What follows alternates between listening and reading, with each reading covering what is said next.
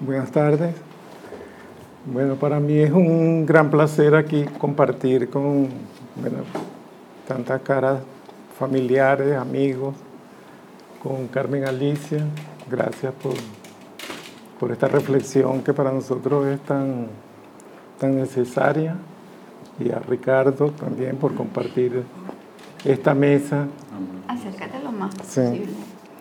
También quisiera darle las gracias a la Hacienda La Trinidad del Parque Cultural, a la señora Silvia Fuentes, que hizo posible que podamos ver una selección de la participación venezolana e internacional de la Bienal Iberoamericana de Diseño de Madrid y también por darnos la oportunidad de estar aquí juntos y compartir estas pequeñas reflexiones con ustedes. Yo no quisiera avanzar eh, sin antes hacer un pequeño comentario, aprovechando que estamos aquí como en una comunidad de cantada, de subrayar, yo sé que a Javier no le va a gustar esto, la labor infinita que ha realizado Javier Aispurga, permitiendo toda esta experimentalidad que podemos ver, estos grandes riesgos que han asumido autores, productores y diseñadores en estas publicaciones. Y bueno, nada, nosotros que, perdón,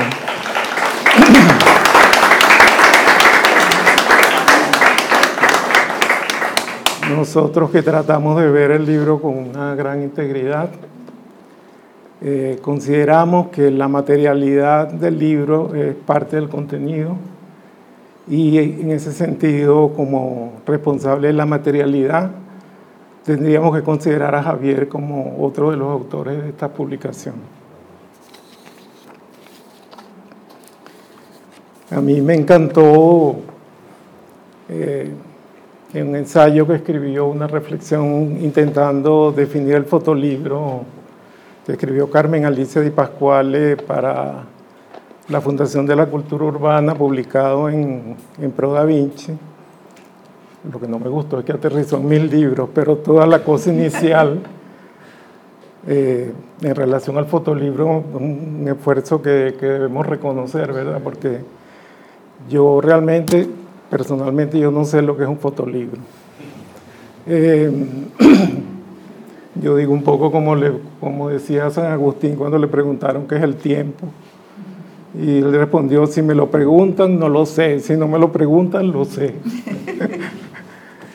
Yo mm, quisiera centrarme en tres publicaciones, que no necesariamente son las que respaldo con más fuerza, pero son como unos antecedentes que quisiera mostrar en esta, eh, tratando de reflexionar sobre este subtema que ha planteado Carmen Alicia de la relación del, de la imagen con la palabra. En 1985, gracias a una intermediación de Javier Espurba, el editor alemán venezolano o venezolano alemán Carsten Todman, regresaba de su formación de librero en Alemania y eh, le propuso a la Fundación Polar, recientemente creada, una serie, una,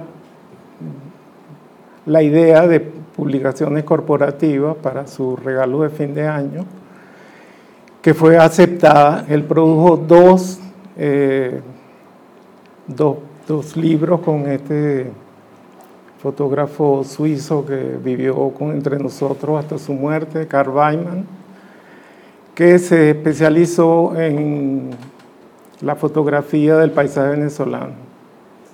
Él, en infinitas misiones de fotografía por el territorio venezolano, acumuló un gigantesco archivo de imágenes y eh, de ese archivo se nutrió Todman para la publicación de dos libros que anteceden a este. Y en 1985, eh, eh, recibió la visita de unos técnicos alemanes que estaban promoviendo las bondades del uso del código de registro de libros ISBN y ellos le comentaron que estaban un poco bastante impresionados por la calidad de las publicaciones venezolanas. En ese momento estaban activos nuestros maestros Loy, Ferneo, etc. Él quedó un poco pensante que estaba un poco fuera de, de llegar a esta, a esta calidad que habían reconocido estos visitantes alemanes y Javier en, medio de esa conversación nos presentó a Carsten y a mí, tuvimos un, un intercambio de ideas y él me propuso que diseñara el tercer libro que le había contratado la Fundación Polar sobre este tema de la naturaleza venezolana, que es la Gran Sabana. Yo no defiendo mucho este libro porque realmente no me gusta, pero eh, lo, pongo como un antecedente porque en nuestra rutina editorial, eh, produciendo los contenidos para esta publicación, se dio entre nosotros un amigable debate, pero bastante fuerte, porque él defendía que, el, que, la, que, en la, en la, era inconcebible una, un coffee table book sin una fotografía en la portada. Y yo venía con un background de trabajar en el museo, de haber hecho un libro con Sebastián Garrido que se llama Los Astros Secretos. Tenía todo el, había pasado también por la experiencia de trabajar con Paolo y con María Teresa Bulton en la fototeca, haciendo estos catálogos que coincidimos con Carmen Alicia, que son como protofotolibros. Y en verdad yo tenía como una especie de desgano con este género del libro de mesa, con sus características propias, gran formato, una hiperresolución de las imágenes, las imágenes agigantadas en la página de una manera desmesurada pero lo acepté como un reto. Además yo venía con, de haber terminado un libro científico que para mí marcó toda mi rutina posterior, mi relación con el diseño del libro, que fue Ideología Marina de Fernando Servigón, que auspició también Javier Aispurbe, que fue impreso en Editorial Arte, y la emblemática del Loifer, que también implicó un gran cuestionamiento con el tratamiento de la forma y de los contenidos eh, que implicaban un gran cuestionamiento a toda la hiperestructuración cartesiana de la modernidad de la Europa central. Em, el argumento de, que tremendamente razonable de Todman es que corríamos el peligro de que las portadas nos invitaran a la adquisición de la publicación y las inversiones en este tipo de libros sabemos que los costos son gigantescos y el riesgo financiero era tremendo. Además que había la idea de complacer una especie de estética corporativa de, que, bueno, que, tenía sentido eh, abordar para esta publicación.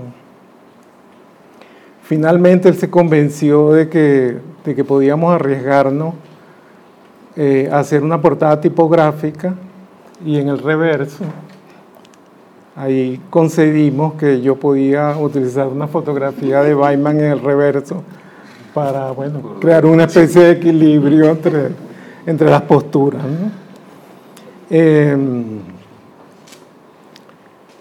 Si quieres, pon la próxima.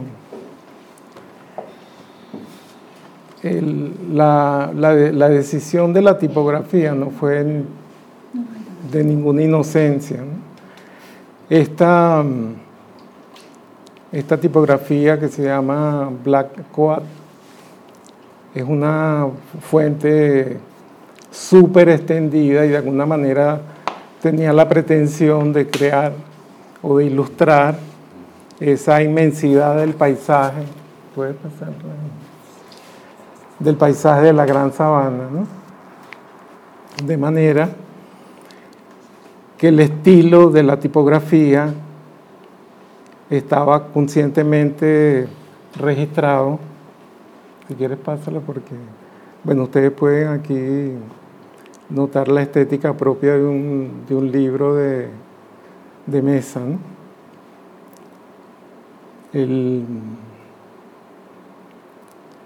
si quieres, pasa.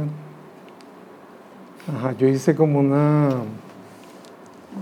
como, como una lámina didáctica para sentir la diferencia que hay entre una cosa nombrada con un estilo y con otro. ¿no? Obviamente a mí me pareció que, que esta forma extendida ilustraba más la temática que la otra. Eh, que esta fractura alemana clásica, ¿no? Estoy usando como, como ejemplos contrastantes. Eh, Carsten, después de esta publicación, como fue muy exitosa y creo que alcanzó a vender 40 mil ejemplares, se relajó un poco y nosotros produjimos en siete años cinco publicaciones para la Fundación Polar, todas con soluciones tipográficas para la tapa. Antes de nosotros estábamos inmediatamente al terminar la Gran Sabana con una idea de hacer un libro sobre el llano porque el tema de los libros corporativos de la Fundación Polar eran regionales de regiones de Venezuela. Y yo tenía en mente, pues este es un libro que ustedes me imagino que conocen muy bien, de Paolo Gasparini, de, este libro es de 1972 creo, con un texto bien provocativo de Desnoes y, ¿cómo se llama? Humberto Peña, un diseñador del siglo XXI de México. Para mí esto es un, siempre un modelo paradigmático de esa integración de la, del texto con la imagen.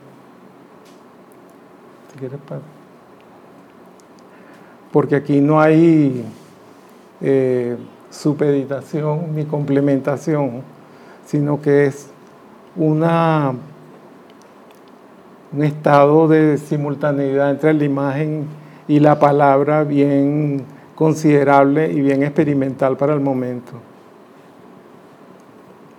Podemos ver dobles páginas donde esa integración es casi provocativa. No sé cómo Pablo permitió que le pusieran un texto en diapositivo sobre una de sus imágenes. Y siempre me quedó la pregunta de quién había provocado, si es si toda esta dinámica era producto de la dinámica de la producción editorial, cuánto Peña tuvo que ver con estas decisiones de que el texto fluyera eh, en el sentido del cómo fluye la secuencia fotográfica. Y mm, lo cierto es que, bueno, cuando emprendimos la tarea de, de, producir los contenidos para el libro del llano, yo tenía todas estas imágenes en la cabeza y todos los catálogos que, habíamos producido en el Museo de Bellas Artes para, con el tema de la fotografía y para la fototeca. De manera que yo estaba forzando la barra y Todman estaba cambiando hacia la idea de hacer un libro de mayor densidad, con mayores contenidos, más complejos y eh, con una intención y una significación muy, muy nítida. Aeropuerto. Sí. Este libro ya lo vieron anteriormente. Este libro es de 1986 con un reportaje que a mí me parece bien rotundo de Christian Belper, que es un reportaje sobre la, la, presencia del hombre, la faena, la actividad del hombre en el llano venezolano. Y eh, este reportaje es el producto de siete años de trabajo sistemático de Christian Belver en condiciones bastante difíciles y impactado por, toda la secuencia del, reportaje, ya mm, Cristian Belper había publicado tres pequeños dos pequeños fotolibros de, financiados por la Biblioteca Nacional, Negro Soy Negro y sobre mi caballo yo, donde hay parte de este reportaje. Como una idea de densificar los contenidos, decidimos hacer un encargo a Luis Brito García, que en ese momento era un, un escritor de mucho relieve en Venezuela, había escrito Abra Palabra, que es un libro que yo estimo muchísimo. Y mm, él, eh, a mí me impactó la calidad con que él produjo un texto ensayístico sobre el llano y eh, especialmente un pequeño texto que acompañaría cada fotografía en el, libro. Yo encontré esta pequeña nota tratando, buscando información para, para esta charla y me llamó la atención que eh, había una idea, por supuesto que a la corporación, a, la Fundación Polar le parecía un poco rudo el tema, como un, regalo corporativo. Y había una idea de, no sé si usar la palabra endulzar, porque quizás es un poco fuerte, pero de atenuar esta, esta visión tan, tan realista del, que tenía Christian Belper sobre el, sobre el hombre en el llano. Y yo estaba aquí haciendo una pequeña reflexión de cómo impactaría el tamaño de la imagen con los formatos clásicos que usaba Weidman, porque era lo que se había propuesto como una especie de, para acompañar las imágenes antropológicas de Christian Belper. Y yo tengo aquí en, esta línea que está subrayado, que lo acabo de lo subrayé para esta ocasión, una cosa que a mí me, llamó la atención, o sea, pongo 35 milímetros, el hombre, em, mucha información, exaltación entre texto e imagen. De manera que yo entiendo que yo entré a este diseño con, con esta con esta expectativa de, de hacer este cruce pertinente entre los textos y la, imagen. Si quieres pasar. Yo quiero para ilustrar, o sea, porque yo creo que el, foto, el fotolibro es, es el sitio donde uno puede permitirse un grado de experimentación que cuestione, yo no sé cómo se puede decir esto así técnicamente, la locomorfología de los diferentes tipos de la textualidad en el libro, que normalmente ocurren con, tradicionalmente con, como con impulsos automáticos. Entonces, eh, este fue el, el original que entregó Luis Brito García con los textos que él proponía para acompañar cada, cada fotografía. Y en el acto, yo, porque esto es lo que, llama, lo que se llama tradicionalmente un pie de página. Esto está definido en los manuales de estilo, qué características debe tener, qué cuerpo, qué posición en la página, etc. Y a mí me parecía una calidad y una capacidad sintética tan importante en relación, porque él está produciendo esto como una reflexión sobre cada una de las imágenes. ¿Qué te pasa?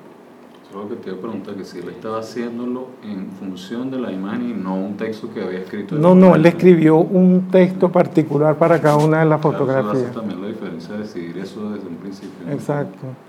Y en el acto yo tuve esta visión, esta idea de invertir esa imagen clásica del pie de, foto y magnificar la tipografía para crear como una especie de intercambio entre, entre la imagen y la palabra. Claro, eh, cuando uno magnifica, que se pone en relieve todo lo que es la, estética de la tipografía. Y un gran trabajo de microtipografía. la fuente era totalmente desmesurada para hacer una leyenda y la composición era tremendamente angosta. ¿no? Entonces eso creaba unos problemas de, de estética tipográfica. Por ejemplo, el, toque inevitable de las ascendentes de las letras con las descendentes.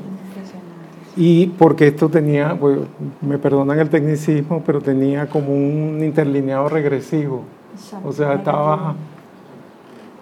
Y entonces en estos bloques hubo muchísimas consideraciones. Por ejemplo, determinamos que ninguna de estas de estos bloques, porque eran tres piezas de estas sobre cada fotografía, podían tener menos de siete líneas y máximo 12 líneas con, este, con esta brevedad así de, palabras por línea. Cuando yo mandé a componer esta, esta tipografía, hice este ensayo, y aparecieron todos estos problemas, por ejemplo, de viuditas, líneas que quedaban sueltas inconvenientemente. Y yo me atreví donde Luis Brito García a conversar con él y, pedirle si me podía ayudar a corregir todas estas todas estas cosas para lograr una, presencia de la tipografía, pero relativamente intachable. ¿no? Y esto es una hoja real de, la corrección que hizo Luis Brito García. Y a mí me impresionaron dos cosas. Primero que no se opuso y después que había cedido a, toda esta petición con, una gran bondad. Y la otra cosa, que esto surge casi como de un formalismo estético, cada vez que agregaba o quitaba una línea, el texto mejoraba.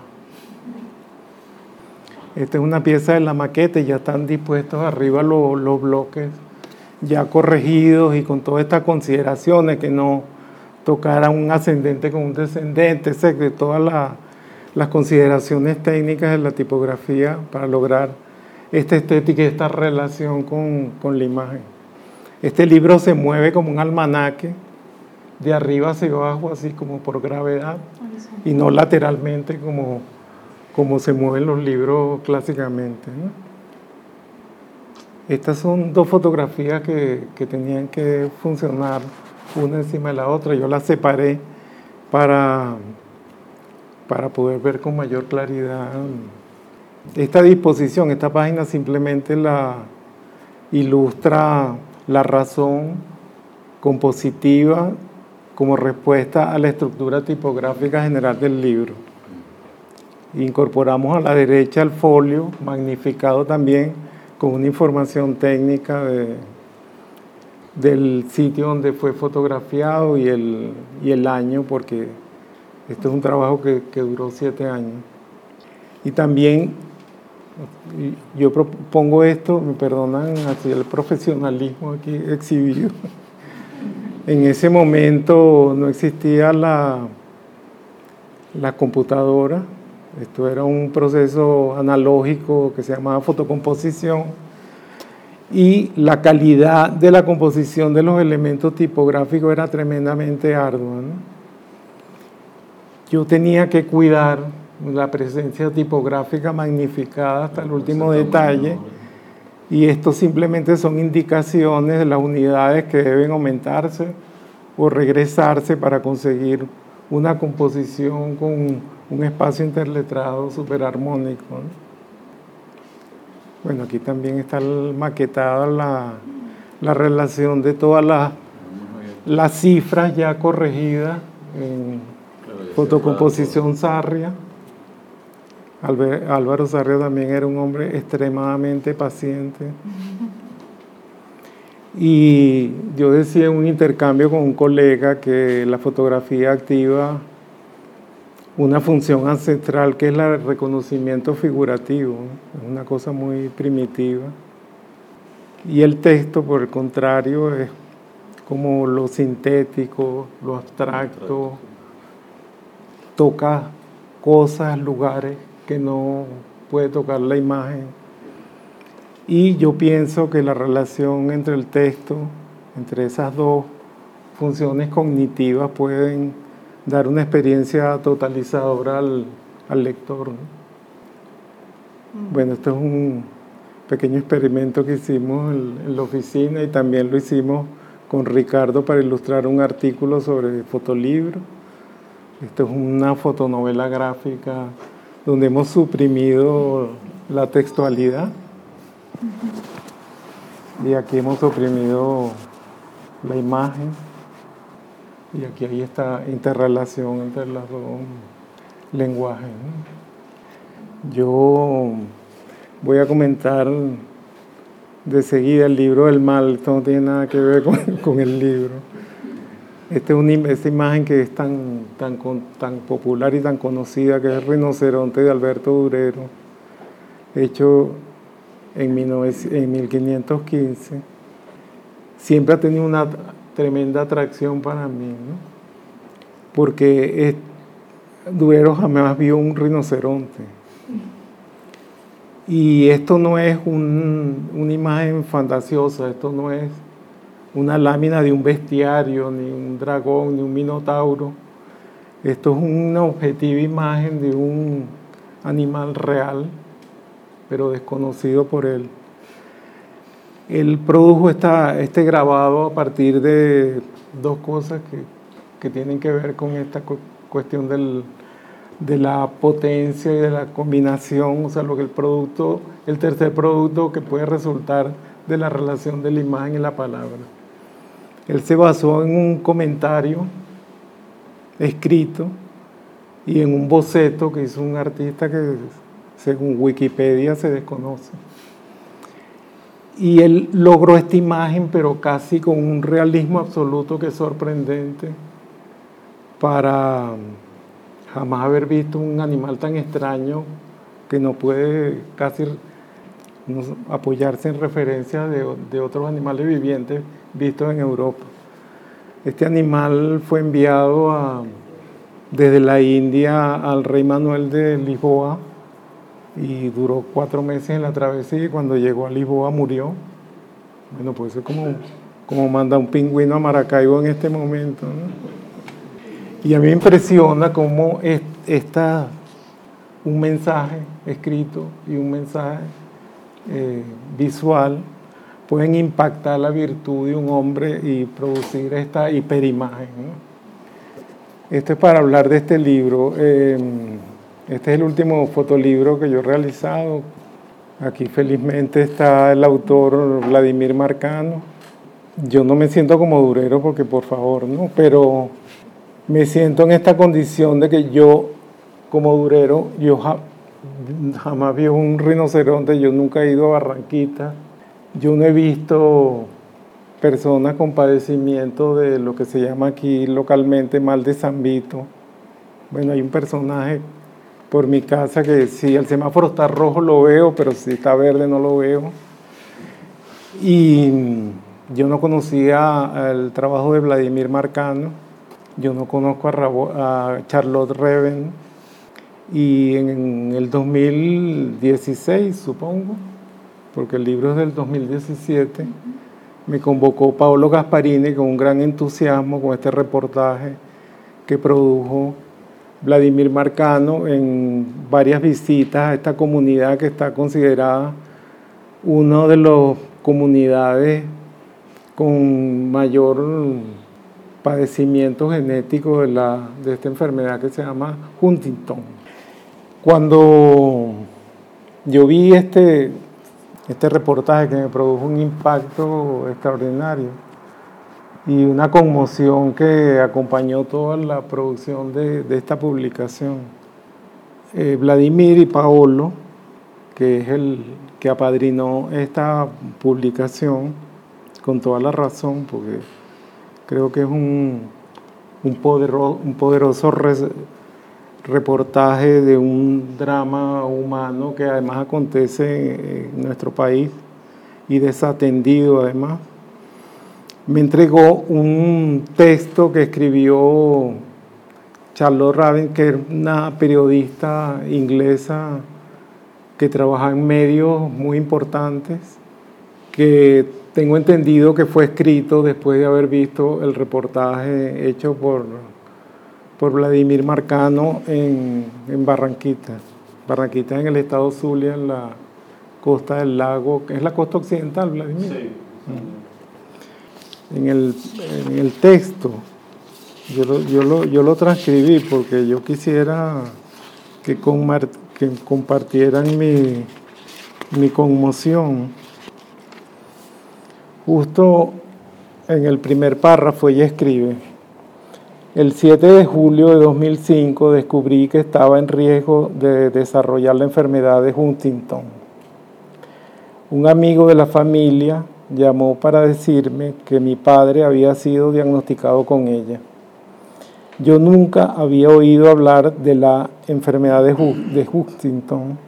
Sin embargo, pronto descubriría que se trataba de una afección genética que ataca a las personas de mediana edad, ocasionando daños a las células nerviosas del cerebro. Los síntomas se agravan progresivamente con el tiempo e incluyen personalidad alterada, movimientos bruscos, irritabilidad y cambios de humor. Hasta este momento en que escribo no existe aún una cura para la enfermedad. Cuando recibí la noticia yo tenía 36 años y una hija, Anna, pocos meses de nacida, estaba aterrada. Y así continúa el epílogo que escribió esta señora Charlotte Raven. En el acto, cuando yo leí este texto, el libro en mí se hizo de luto y silencioso. Y yo hice una, no sé, posiblemente, no sé, una relación inmediata entre esta arbitrariedad del, de la paginación de un libro y la edad que se cuenta en esta, eh, ¿cómo se llama? Cadenas numéricas secuenciales.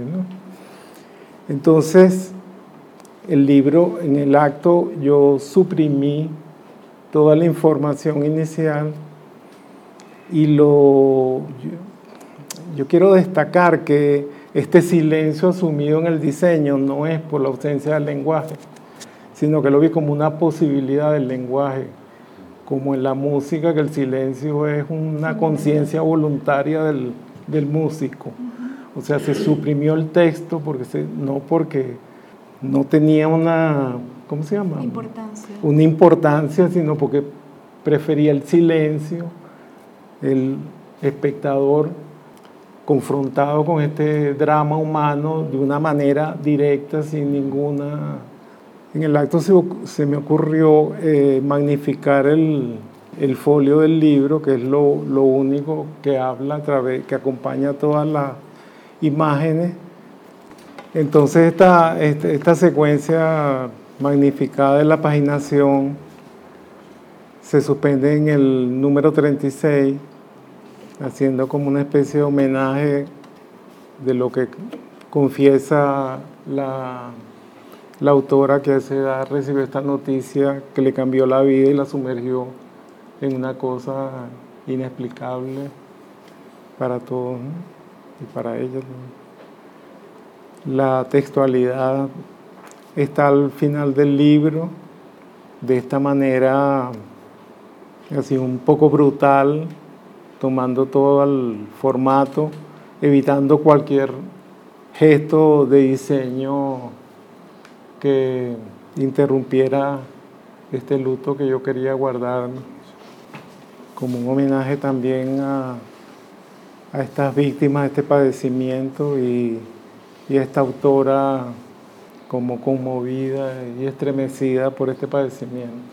Lo que quiero dejar así como quizás una pequeña reflexión mía como productor de, de libros, de fotografía, es que posiblemente el fotolibro es un género escogido por la tradición donde quizás se pueda crear una relación experimental o una dialéctica entre la imagen y la textualidad y posiblemente eh, desemboquemos en una cosa que no sea ni complementaria ni un apéndice una de la otra, sino una especie de, de producto como ocurrió en la web con el hipertexto, o sea, una fusión pero en la forma y en la materialidad clásica del libro. Gracias.